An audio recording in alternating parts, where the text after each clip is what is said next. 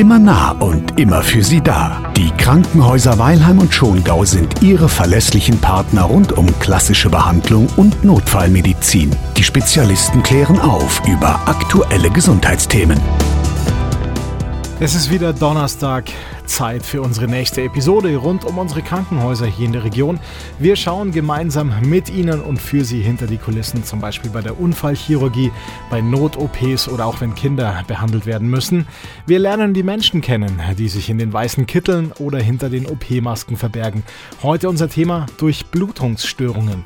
Das kann einfach jeden treffen. Michael Schierlinger ist Oberarzt für Gefäß- und Endovaskularchirurgie. Ich freue mich sehr, dass Sie sich Zeit für uns genommen haben. Wie merke ich denn überhaupt, Herr Schierlinger, dass ich unter Durchblutungsstörungen leide?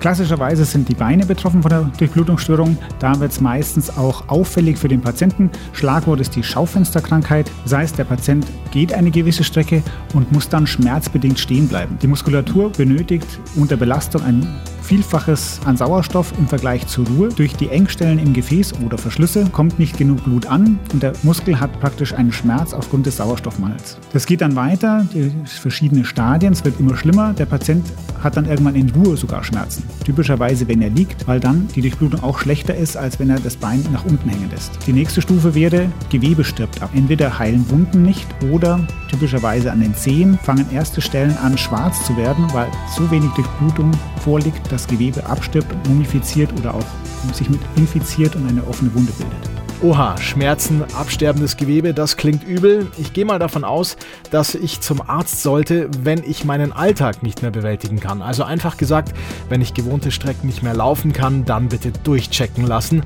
Es gibt eine Menge Therapiemöglichkeiten, Medikamente, Gehtraining oder eben eine Operation. Das kommt darauf an, was für Beschwerden sich zeigen, oder? Das ist das klinische Bild. Ich hatte die Stadien gesagt, mit den Ruheschmerzen, mit den Wunden, da muss ich handeln, weil sonst droht der unmittelbare Bein Einfluss. Bei den Patienten, die eine eingeschränkte Gehstrecken haben, muss ich nicht unbedingt behandeln. Dementsprechend muss da die Aufklärung auch etwas schärfer sein. Nehmen Sie uns mal mit in den OP-Saal bitte. Was ist heutzutage möglich, um Gefäße wieder frei zu machen? Es gibt bei der offenen OP im Endeffekt zwei klassische Verfahren. Das Ausschälen des Gefäßes. Das heißt, Sie gehen an den Ort der Engstelle oder des Verschlusses, schneiden das Gefäß auf und holen diese Verengungen, den Verschluss heraus. Das Gefäß besteht aus mehreren Wandschichten und dann können Sie die inneren ausschälen und die äußeren bleiben stehen stehen. Typischerweise wird dann dieser Zugang zum Gefäß mit einem Patch, mit einem Flicken versorgt, um nicht gleich wieder eine neue Engstelle dort zu produzieren. Variante 1, das ist also die Reparatur der Gefäße. Variante 2, das nenne ich jetzt mal salopp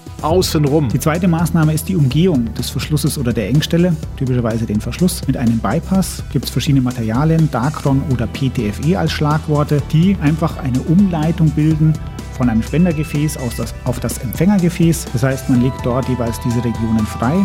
Gibt es auch ein klassisches Kochbuch der Gefäßmedizin, wo Ihnen praktisch Sie im Inhaltsverzeichnis können Sie den das Gefäß suchen und dann steht auf der Seite 20, wie Sie zur Arteria popliteae, also der Kniegelenkschlagader, hinkommen, welche OP-Schritte Sie da durchführen. Durch die Schule muss jeder Assistent durch. Das muss er auswendig können, damit er dann eben so einen Bypass operieren kann. Ein Kochbuch der Gefäße, das finde ich natürlich klasse. Kommen wir mal zu den Zeiten, die wir Patientinnen und Patienten außer Gefecht sind oder wie lange ich mich schonen muss? Ähnlich wie bei der ähm, Aorten-OP, dann natürlich das offene Verfahren etwas länger. Da müssen Sie ungefähr 10 Tage bei uns einrechnen, circa 14 Tage körperliche Schonung, Bewegung, wo Sie die Hüfte viel brauchen, Radfahren, sagen wir, so für vier bis sechs Wochen sollten Sie das meiden. Im Regelfall sind sie aber relativ gut belastbar. Also im Vergleich zu orthopädischen OPs dürfen unsere Patienten unmittelbar nach dem Eingriff auch aufstehen.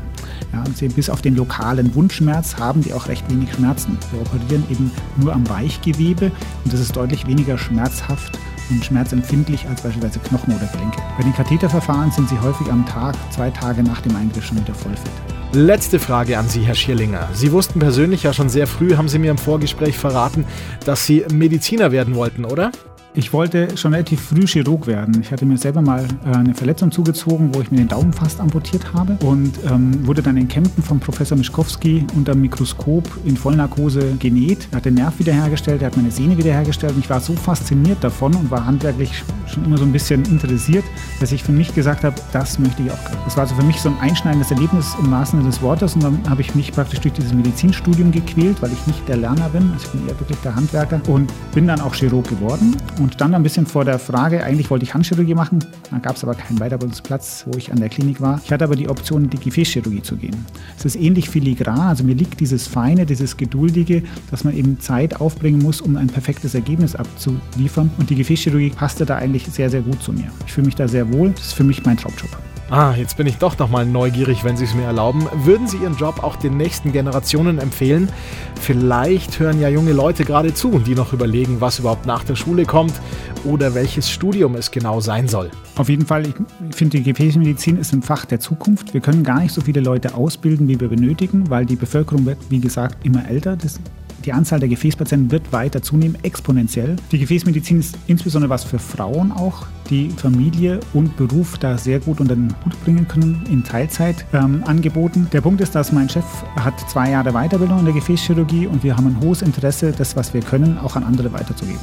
Herzlichen Dank, wir haben mit Michael Schierlinger gesprochen. Er arbeitet in der Gefäßchirurgie Weilheim. Haben wir wieder was gelernt? Mehr auch online unter www.meinkrankenhaus2030.de. Beste Gesundheit, Ihr ganzes Leben lang. Die Kliniken Weilheim und Schongau setzen sich genau dafür ein. Mit Hilfe erfahrener Spitzenmediziner, einfühlsamen Pflegeteams und kompetenten Therapeuten. Alles Gute für Sie.